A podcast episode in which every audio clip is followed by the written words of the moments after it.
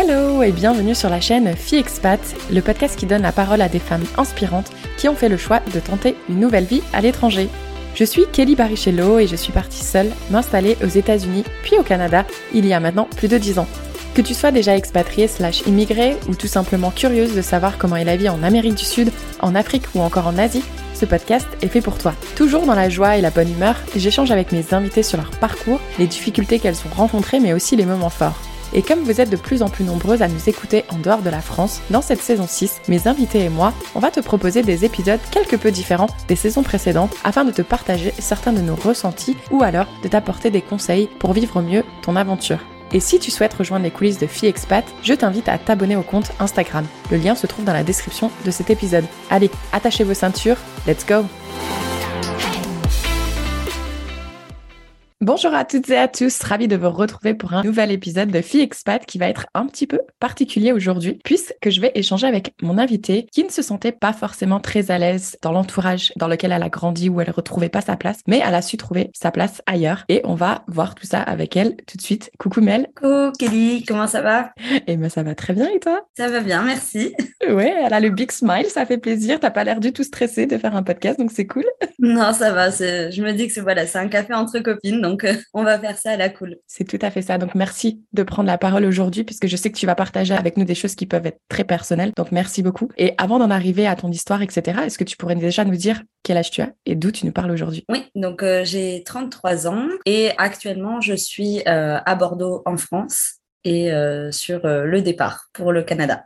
voilà. Donc, j'espère que mes invités vont pas se dire Kelly, encore le Canada? On a déjà parlé du Canada. Je vous promets que Mel ne va pas vous parler de choses qu'on a déjà parlé au Canada. Donc, prépare-nous. Donc, déjà, on va revenir en arrière. Donc, tu as grandi à Bordeaux? Oui, c'est ça. J'ai grandi à Bègle, c'est à côté de Bordeaux. Vraiment, c'est limitrophe à Bordeaux. Euh, c'est une petite ville à côté. Ok. Est-ce que tu pourrais nous dire quel type d'études tu as fait? Alors, euh, moi, j'ai commencé euh, par faire des études dans la vente, donc BEP vente et Bac Pro vente. Quatre ans après, j'ai repris, lorsque j'ai habité à Dijon, un BTS banque bah, pour être conseillère bancaire. Et je me suis arrêtée là dans les études.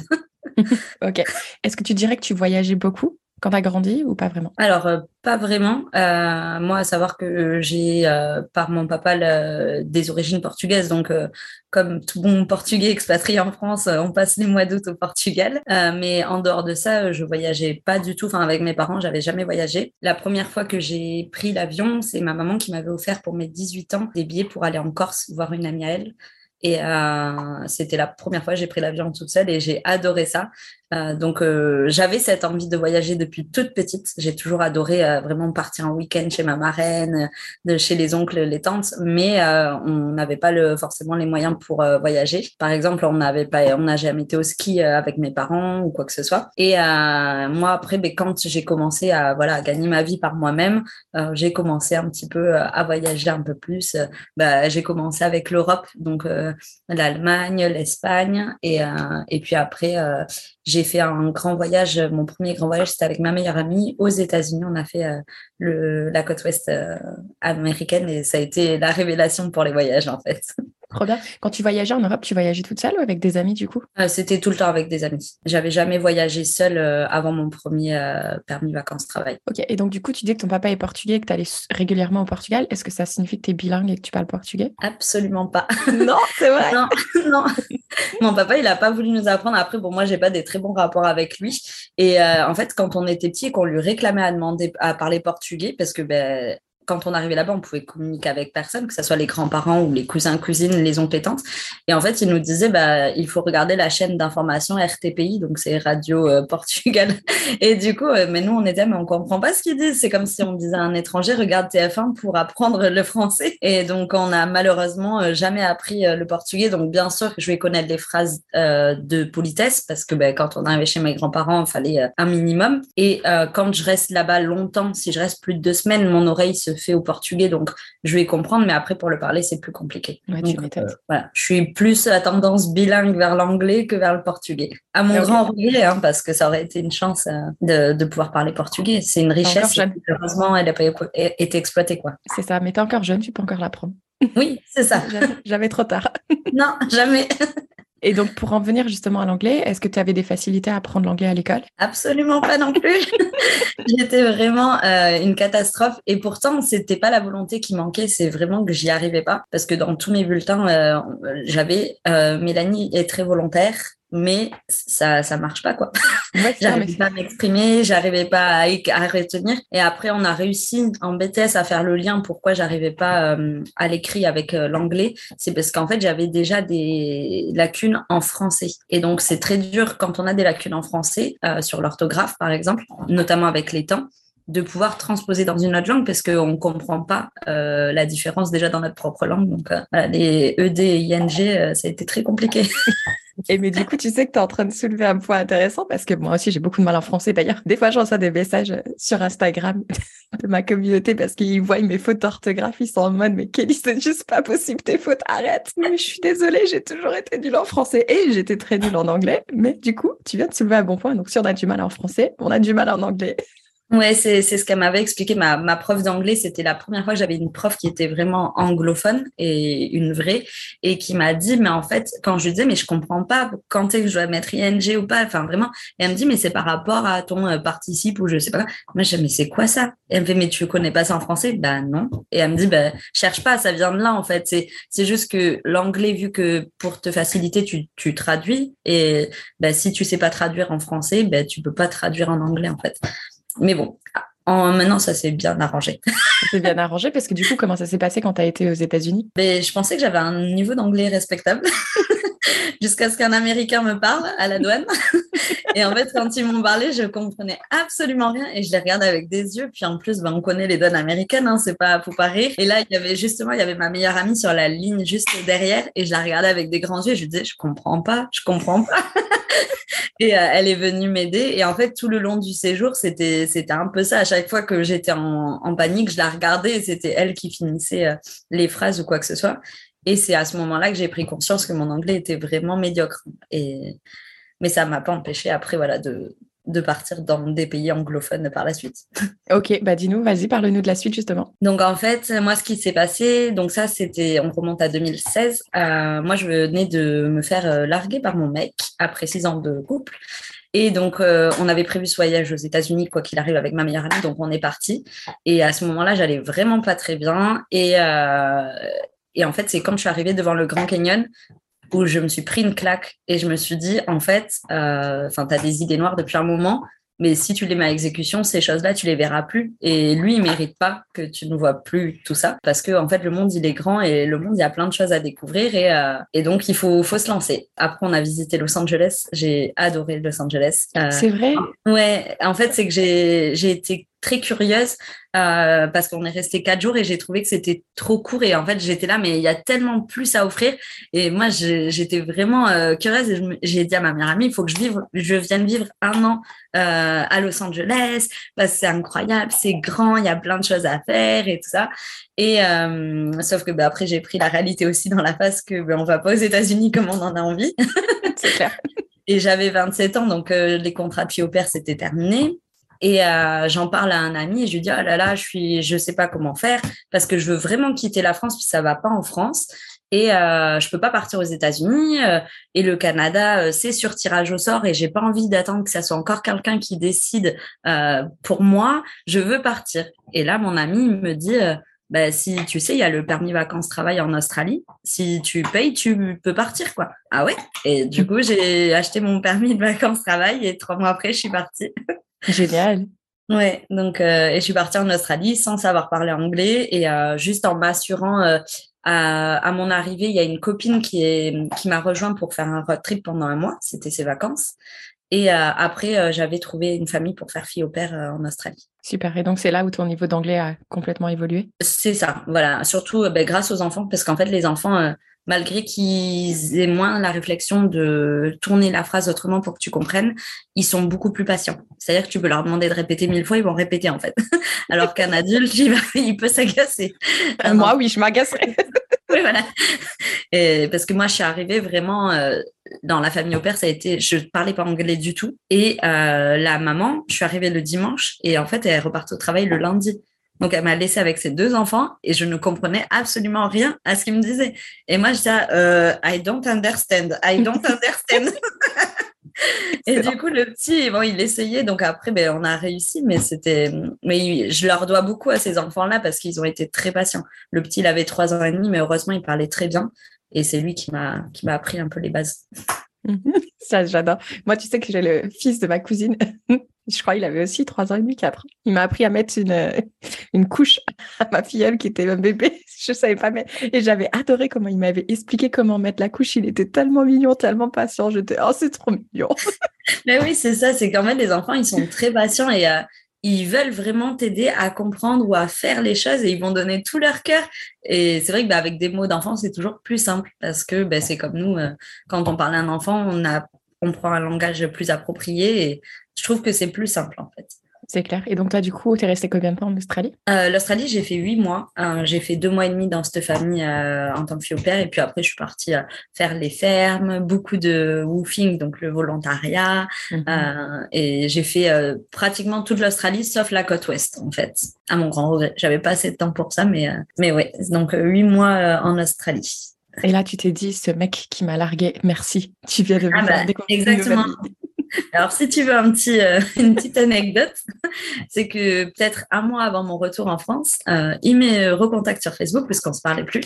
Il me recontacte sur Facebook pour me dire, euh, écoute, voilà, j'ai entendu que tu étais en Australie, apparemment, parce que en fait, je suis en contact avec sa sœur et son frère, avec qui je suis restée très proche.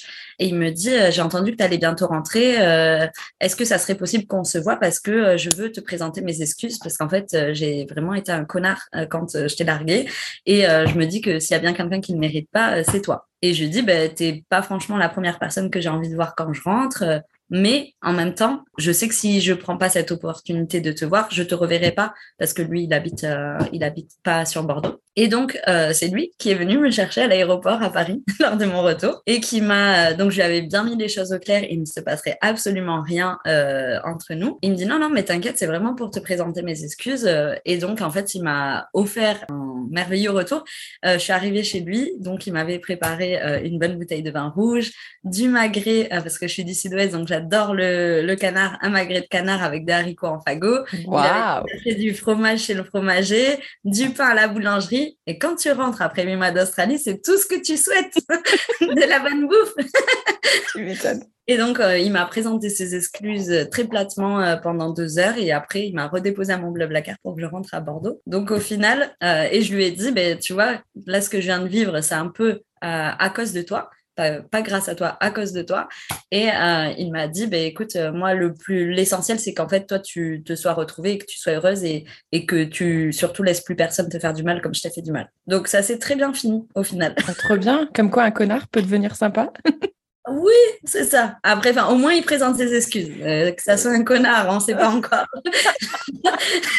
je ne sais pas s'il a totalement changé, mais au moins, il a présenté ses excuses et c'est le plus important. Ah bah, trop bien. Je suis contente pour toi, parce que ça, aussi, ça doit quand même faire du bien. Là, tu dis, tu viens de vivre une super expérience et lui, il a présenté ses excuses. Donc là, c'est vraiment, OK, ce chapitre est terminé. Et maintenant, je passe à autre chose.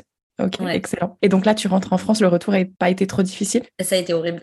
ça a été horrible. J'ai fait que pleurer. Oh. En plus, euh, en Australie, j'ai rencontré euh, lors d'un. J'ai loué une voiture euh, avec des gens sur Facebook et j'ai rencontré une fille avec qui je me suis très bien entendue, qui avait 10 ans de moins que moi. Et en fait, on est resté quatre mois ensemble et on, enfin, on s'adore et on, était vraiment très proches. Et en fait, quand je suis rentrée, ben, je me suis retrouvée seule. Et du coup, elle me manquait beaucoup. Et plus le retour où, ben, comme beaucoup d'expatriés, tes amis ne te comprennent plus, eux, ils sont toujours dans leur routine et toi, tu as vécu 10 000 vies en, une, en 8 mois. Et euh, ça a été très, très dur. Euh, moi, ce que j'ai fait, c'est que j'ai repris le travail au bout d'une semaine et demie. J'ai appelé mon agence intérim en, pleurant, en disant il me faut du travail parce que je suis en train de péter les plombs. Et mhm. euh, donc, ils m'ont mis ils m'ont donné un job. Et, et donc, après, ben, la, la, vie, s'est refaite assez rapidement.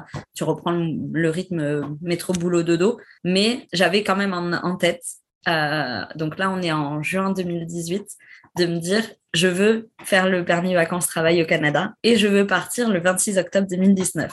Donc, sachant que c'est un tirage au sort, c'était osé quand même de se dire, j'ai choisi ma date de départ. Et pourquoi cette date? Parce que euh, en 2019, c'était l'année de, des 30 ans de toutes mes copines et de moi. Et euh, mon filleul est né le 16 octobre, donc je voulais pas partir avant son anniversaire. Je euh, mhm. je voulais pas manquer ça. Et donc, j'avais dit, bah, écoute, je fais les 30 ans de tout le monde, je fais ton anniversaire. Et dix jours après, je pars. Et donc, est-ce que ça s'est passé comme tu le pensais? Tout à fait. Waouh En fait, j'ai eu vraiment beaucoup de chance euh, parce que euh, le tirage au sort, il a été ouvert le 6 décembre 2018. Euh, donc ce qu'on appelle les bassins. J'ai mhm. posé ma candidature et il commençait à faire les tirages au sort, je crois que c'était aux alentours du 10 janvier 2019. Et donc, il y a eu la première. donc, en fait, c'est des vagues de tirage au sort tous les mercredis. Euh, et donc, on a un email dans la nuit avec le décalage horaire. Donc, première vague, bon, ben, vu qu'on ne le sait pas vraiment, on s'y attend pas, donc j'ai pas été sélectionnée. Deuxième vague, je ne dors pas de la nuit en regardant mon téléphone, faut que je sois tirée au sort, faut que je sois au sort. Je ne suis pas sélectionnée, donc je passe tout le lendemain à pleurer en me disant, je vais jamais y arriver. Euh, ça fait que deux semaines, Mel, tranquille. Et la troisième semaine, je me suis dit, ben, je vais éteindre mon téléphone parce que c'est pas possible que je revive ce flot d'émotions j'éteins le téléphone et on verra. Et on est le 29 janvier 2019. Et quand j'ouvre mon téléphone, il y a j'ai été tirée au sort pour partir, pour présenter ma demande.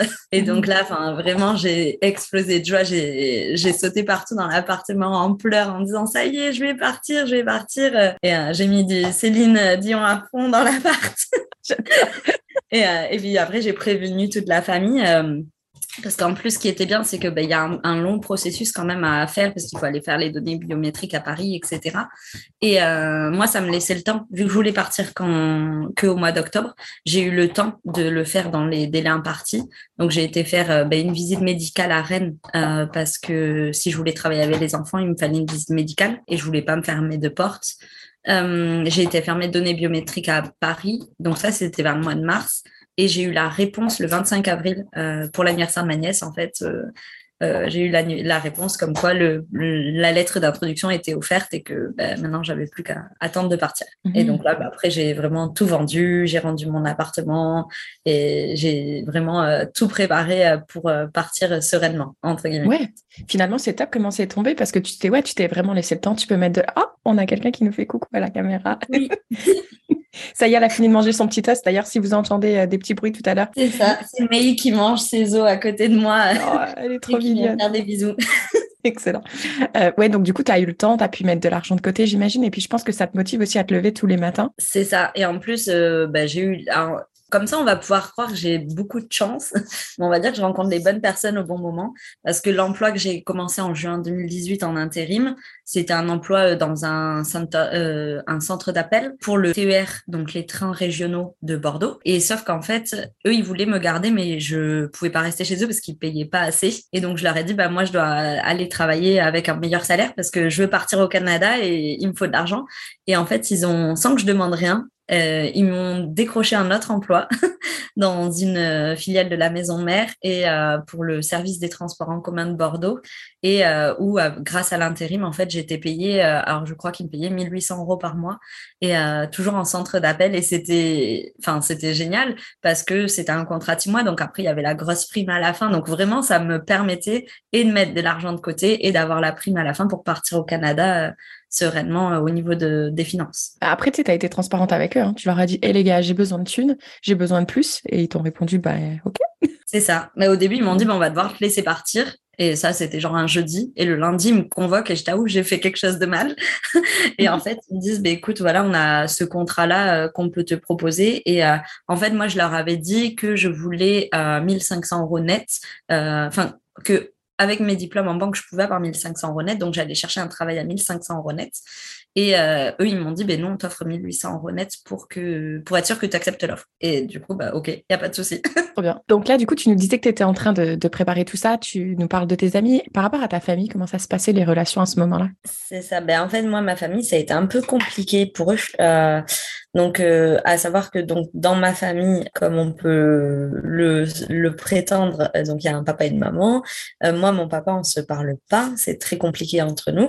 Et ma maman, elle est décédée en 2008. Euh, donc, euh, moi, j'ai plus que mes frères et sœurs. Donc, j'ai trois grands frères et une grande sœur qui, eux, ne sont pas forcément branchés voyage Et donc, ils ont eu du mal à comprendre que la petite dernière, ben, elle, elle fasse un peu n'importe quoi de sa vie, qu'elle prenne pas le chemin traditionnel du CDI, de, du fait de s'intégrer à Bordeaux, etc. Et euh, on avait déjà eu euh, quelques moments euh, compliqués quand j'étais partie en Australie, notamment par rapport à la garde à l'époque de mon chien, qui devait être gardé par des étrangers, mais finalement ils l'ont ramené dans ma famille et j'ai dû un peu m'engueuler avec eux pour qu'ils acceptent de le garder. Donc ça avait déjà pas été facile et ça avait un peu cassé déjà quelques liens euh, sur lesquels où moi je me mettais beaucoup sur des, un piédestal. Et finalement ben, j'ai appris que ben, même si on s'aime beaucoup entre frères et sœurs des fois ben, on fait il faut se dire aussi qu'on n'est que des frères et sœurs et qu'on fait chacun notre vie euh, comme on l'entend. Et euh, donc là quand je leur ai dit que j'allais repartir au Canada sachant que moi quand je leur ai annoncé je leur ai dit voilà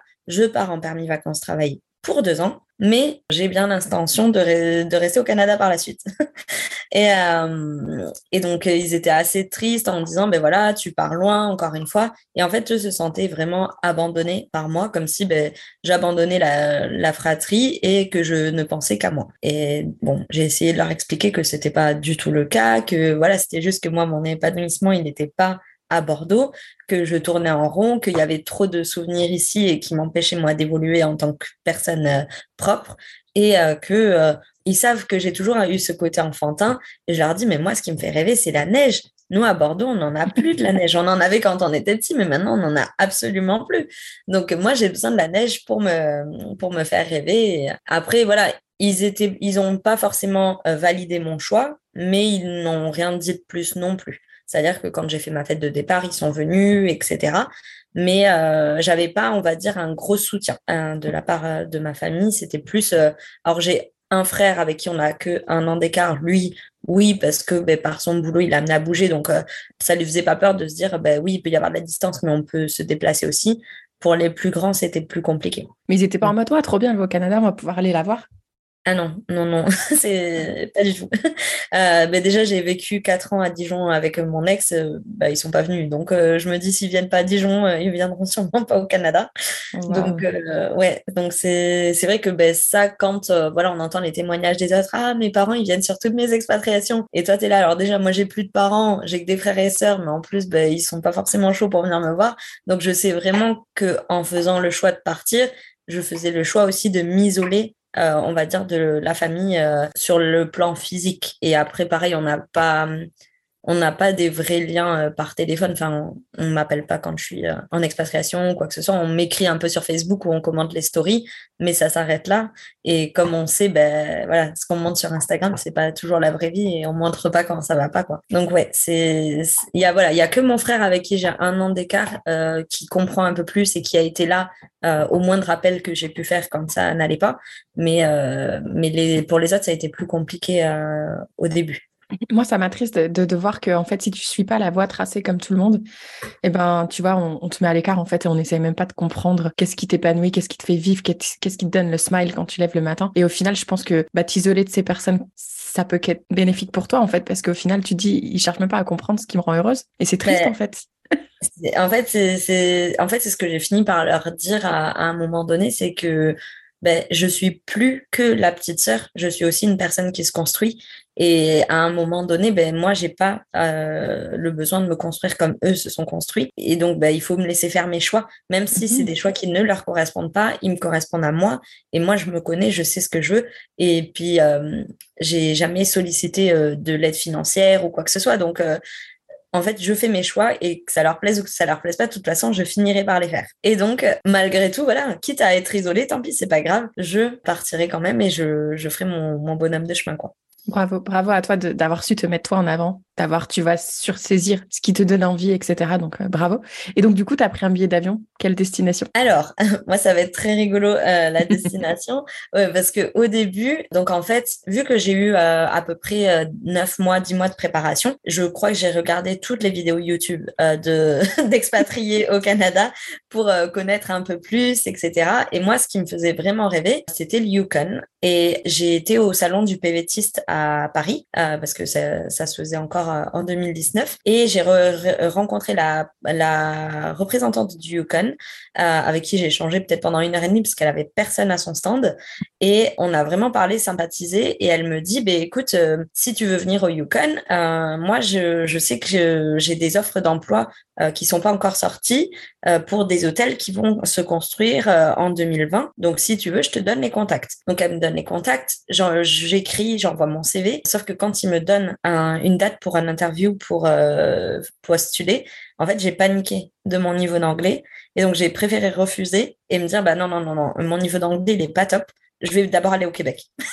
Oh non, c'est dommage. Voilà, et voilà, et j'ai paniqué, mais vraiment. Et je me dis, ben, euh, je vais aller au Québec. Et après, je dis, ah, mais je vais où au Québec? Montréal, Québec. Et en fait, alors la décision, elle est très drôle. C'est que je me suis dit, je vais regarder la probabilité de neige à Noël. Et donc, j'ai regardé, c'était 67% à Montréal contre 92 à Québec.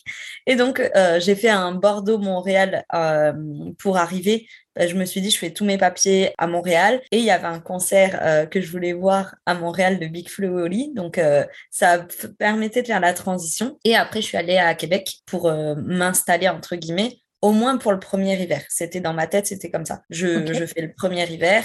Et après, je fais un road trip pendant l'été et je vais à l'ouest pour le, la deuxième partie du PVT. Oui, parce que, alors, en fait, juste pour mettre tout le monde informé de comment ça se passe au Canada, c'est il y a dix provinces trois territoires. Donc les territoires euh, qui sont, j'ai lu que ça représente quand même un tiers de la masse euh, territoire du Canada. Donc c'est énorme, mais c'est vraiment au nord du Canada. Donc qu'est-ce qui toi t'a tiré dans le Yukon quand tu regardais ces vidéos justement par rapport au Canada? Alors moi, ce qui m'a tiré beaucoup dans le Yukon, c'était euh, le fait que ça soit ce qu'on appelle des territoires blancs.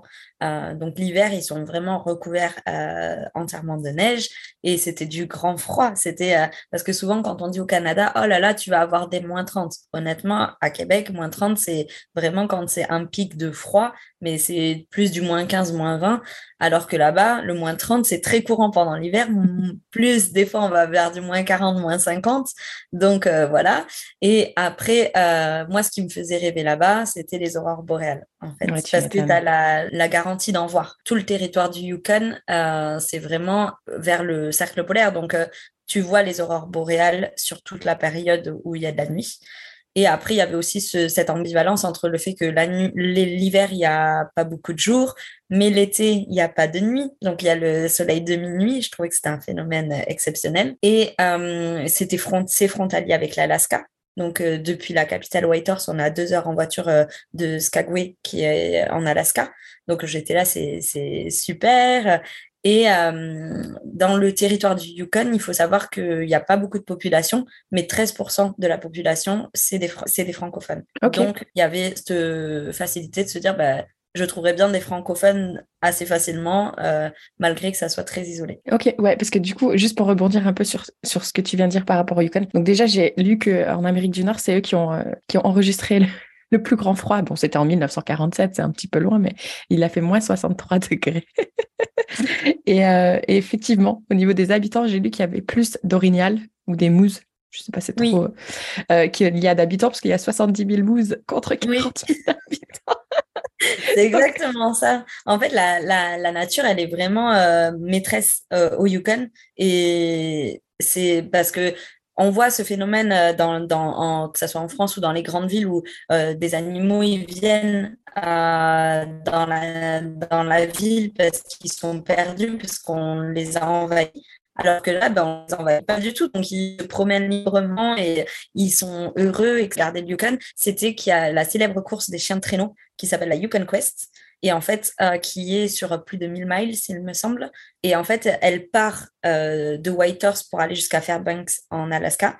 Et d'une année à l'autre, en fait, ils switchent le point de départ. Donc, une année, c'est Whitehorse, l'année d'après, c'est Fairbanks. Et euh, moi, vu que je suis fan de chiens et de chiens de traîneau, je me suis dit, bah, enfin voilà, là c'est le paradis. Il y a tout ce que je veux. Il y a de la neige, il y a les chiens de traîneau et euh, il, y a, euh, il y a les aurores boréales. Donc c'est vraiment quelque chose qui m'attire. Mais après, il y avait aussi le fait que ça soit anglophone et là, ça me faisait peur. Mais écoute, déjà, déjà fait un pied vers le Canada, c'est déjà une belle chose. Donc, du coup, tu as passé ton hiver à Québec? Euh, Oui, alors après, euh, j'ai travaillé à Québec, j'ai travaillé sur le marché de Noël de Québec. Euh, pour le côté vraiment de la magie de Noël. je me suis offert après Noël et premier de l'an à New York. Donc, je suis partie toute seule à New York. Donc là, j'ai beaucoup de copains qui m'ont dit, ah, on va venir te rejoindre. Non, non, non, non, non. C'est mes vacances à moi. Il y a personne qui me rejoint. Oui, oui. J'ai pas voulu. j'ai dit non, non, parce que je connais mon rythme euh, et euh, notamment, j'avais un peu lu sur New York qu'il fallait vraiment un bon rythme, que ça soit la marche ou les visites. Et je voulais pas avoir euh, quelqu'un qui me dise ah ben je suis fatiguée ou j'ai pas envie de faire ça. Non, non. New York, c'est pas tous les jours. C'est mon voyage et donc je me suis offert ça le 25 décembre. Je suis partie à New York. Et après, je suis revenue. Donc là, on est en janvier 2020. Et euh, ben, du coup, je, moi, je vivais en coloc avec euh, deux filles, deux françaises sur Québec. Et euh, quand, au mois de mars, quand on a commencé à entendre un peu parler de la pandémie, ça s'est très mal passé parce qu'en fait, elles, c'était des étudiantes, donc elles ont été mises en, en espèce de télétravail, en cours à distanciel. Et sauf que moi, je travaillais dans une boutique. Alors certes, la boutique avait fermé physiquement, mais on continuait de faire des envois de colis. Euh, pour nos clients. Et euh, en fait, euh, du jour au lendemain, elles m'ont mise à la porte parce qu'elles avaient peur que je ramène le, le, Covid à la maison. Donc, j'ai dû rentrer en urgence en France en moins de 24 ah, heures. Attends, c'était collègues qui t'ont mis dehors? Ouais, c'est ça. Elles ont, en fait, elles ont pété un plan. Je suis partie, moi, euh, j'avais décroché un volontariat avec des chiens de traîneau où j'y allais les week-ends, en fait, euh, donc euh, vendredi, samedi, dimanche. Et bah, vu que là où on fait du chien de traîneau, généralement, il n'y a pas de réseau, j'avais pas de contact. Et quand je suis partie le vendredi, elle m'avait donné leur, enfin, le jeudi, elle m'avait donné leur aval. Ouais, ben, profites-en bien, des chiens, on sait que t'aimes ça. vraiment, vas-y, les yeux fermés, etc.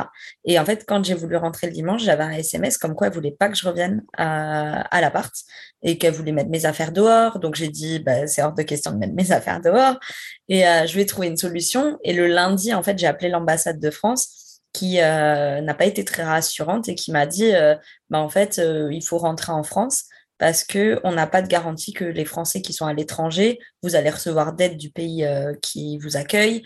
on n'est pas sûr que vous allez conserver votre emploi, donc vous allez peut-être plus avoir de revenus, etc.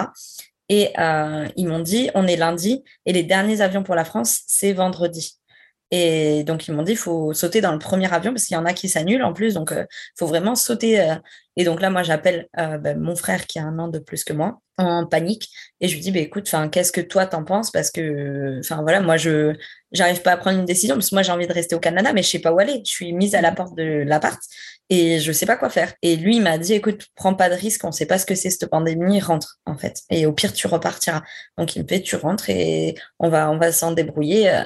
Et donc là, euh, je veux pour rentrer dans l'appart à la coloc. Et en fait, euh, déjà, elles avaient fermé la clé, je j'ouvre et en fait, elles étaient derrière la porte en train de tenir pour pas que je rentre. Donc, j'ai dû appeler la police euh, pour rentrer dans l'appartement. Finalement, après, la mère qui était là pour en visite, elle m'a laissé rentrer. Mais en fait, après, elles m'ont séquestré la nuit dans ma chambre pour pas que je les contamine. Elles avaient mis des bâches de, peinture partout dans l'appart pour pas que je contamine le canapé et tout, alors qu'elles m'ont même pas ah. laissé sortir de la chambre, en fait. Donc, j'ai pas eu le droit de manger, d'aller aux toilettes ou quoi pendant bah, de 22 jusqu'à 9h le lendemain matin.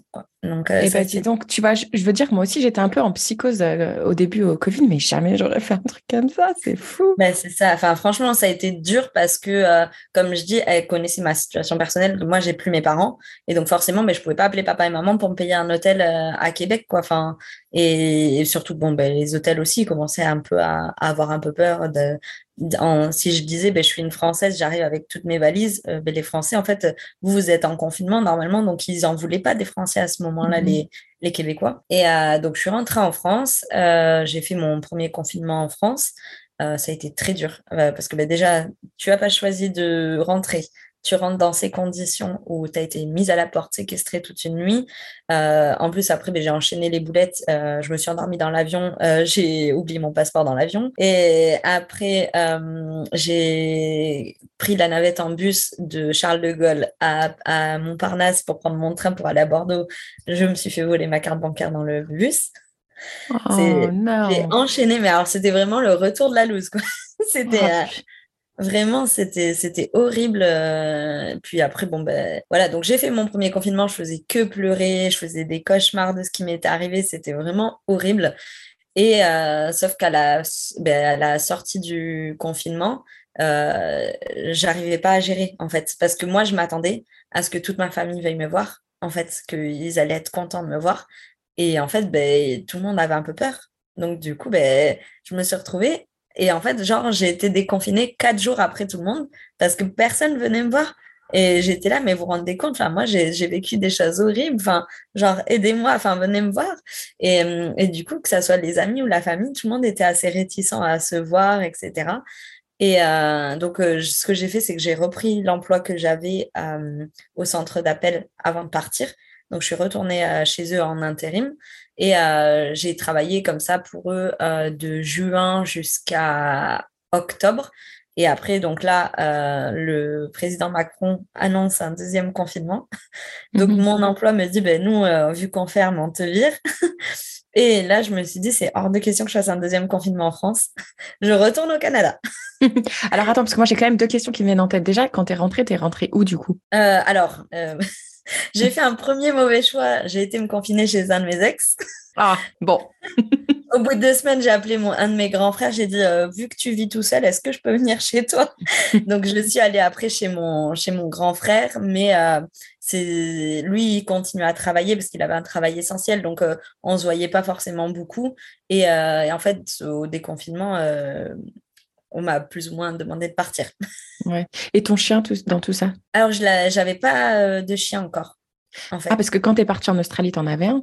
J'en avais un et il est décédé juste avant que je parte au Canada parce qu'il avait 17 ans en fait. Donc oh. euh, c'était prévu que je l'amène au Canada. Tiki, il s'appelait. Et en fait, ben, voilà, il euh, comme mes amis m'ont dit, on pense qu'il t'a fait le cadeau de te laisser partir toute seule parce que ben, on sait, enfin pour ceux qui savent pas trop, euh, le Canada et notamment le Québec, c'est pas très pet friendly, donc c'est difficile de trouver des, logements, euh, c'est difficile après de se déplacer dans les transports en commun, etc. Et euh, ils, m'ont dit, ben, en fait, il t'a fait le cadeau de plutôt que d'aller là-bas et de décéder là-bas et que ça soit dur que tu sois toute seule, ben, il t'a fait le cadeau de partir avant. Euh. donc il est décédé en juin, donc j'étais vraiment toute seule. J'avais plus de chien à gérer à ce moment-là. Ok. Et donc là, du coup, deuxième confinement, c'est fin d'année 2021, du coup, non, 2020. 2020, novembre 2020, oui. Et là, tu décides de repartir? Comment ça. se passe? Donc euh, là, je, moi, je décide de repartir. Euh, à ce moment-là, il fallait euh, avoir une offre d'emploi pour repartir au Canada. Et vu que mon permis vacances travail était encore actif, j'avais juste à avoir une offre d'emploi. Entre-temps, j'ai eu de la chance, j'ai refait faire mon passeport que j'ai eu en une semaine. Et euh, j'ai contacté mon employeur que j'avais quitté en mars 2020 euh, un peu lâchement. euh, et je leur ai dit que je voulais revenir, qu'il me fallait une offre d'emploi. Et donc, ils m'ont refait un contrat pour que je revienne. Donc là, je suis repartie. Alors, je devais partir de Paris, parce qu'il n'y avait plus de vol depuis Bordeaux. J'ai fait encore Paris-Montréal. Euh, je suis arrivée à Montréal, on a, ils ont tout vérifié. Et pourquoi vous revenez travailler dans ce magasin? Pourquoi vous êtes parti? Qu'est-ce que vous avez fait en France? Donc j'ai dû tout justifier, tout expliquer. Et euh, ensuite, euh, j'ai pris un train jusqu'à Québec pour aller m'isoler parce que j'ai eu 14 jours d'isolement. Donc j'ai été isolée jusqu'à mi-décembre et j'ai repris mon emploi à ce moment-là. Sauf que mais Québec, pour ceux qui ne le savent pas, c'est tout petit. et donc, mm. on, se croise tous vite. Et donc, je revoyais sans cesse mes colocs. Et donc, euh, en plus, il y avait une histoire que euh, moi, je voulais porter plainte contre elle. Et euh, il y en a une des deux qui a son père qui a beaucoup d'argent et qui a fait passer un message par une amie en commun que si je déposais plainte, elle, elle ferait marcher les, contacts de son père en termes d'avocat. Et, et, donc, voilà, j'ai eu un peu une menace. Et je me suis dit, bah, en fait, stop, le Québec, c'est plus pour moi euh, donc, je vais, je vais arrêter là euh, l'aventure euh, au Québec parce que ben, maintenant, il faut que je prenne ma vie en main. Et ok, ben, le Canada, finalement, c'est peut-être pas pour moi. Mais avant de partir du Canada, j'ai un rêve, c'est d'aller au Yukon. Mhm. Et donc, je me dis, ben, je vais partir un mois au Yukon. Et, je, et après, je rentre en France. Donc, j'avais pris des billets pour rentrer en mars 2021 en France. Et donc, en janvier, je pose ma démission à Québec. Et euh, je cherche comment aller au Yukon parce qu'à l'époque, donc, comme tu l'as expliqué, c'est des territoires et des provinces au Canada. Et donc, euh, le Yukon, pour se protéger du fait de sa faible population, avait fermé les frontières, même avec les autres provinces et territoires du Canada. C'est-à-dire que en venant de Colombie-Britannique, on ne pouvait pas aller euh, au Yukon. Et sans motif valable. Et donc Mhm. là, j'ai commencé à chercher un petit peu et j'ai trouvé un volontariat qui acceptait euh, qu'on aille s'isoler chez lui et de dire qu'on était de sa famille pour pouvoir entrer au Yukon. Et voilà, c'est déjà la fin de la première partie de ce témoignage. Libre à toi si tu as le temps de pouvoir écouter la suite. Je te l'ai déjà mise en ligne. Si tu n'as pas le temps, je comprends parfaitement. C'est pour ça que je te l'ai coupé à un endroit stratégique. Et on te retrouvera plus tard pour la suite de son témoignage. Et n'oublie pas de t'abonner à la chaîne FiExpat si tu ne souhaites rater aucun épisode. C'est gratuit et c'est disponible sur toutes les plateformes de podcast en un seul clic. À très vite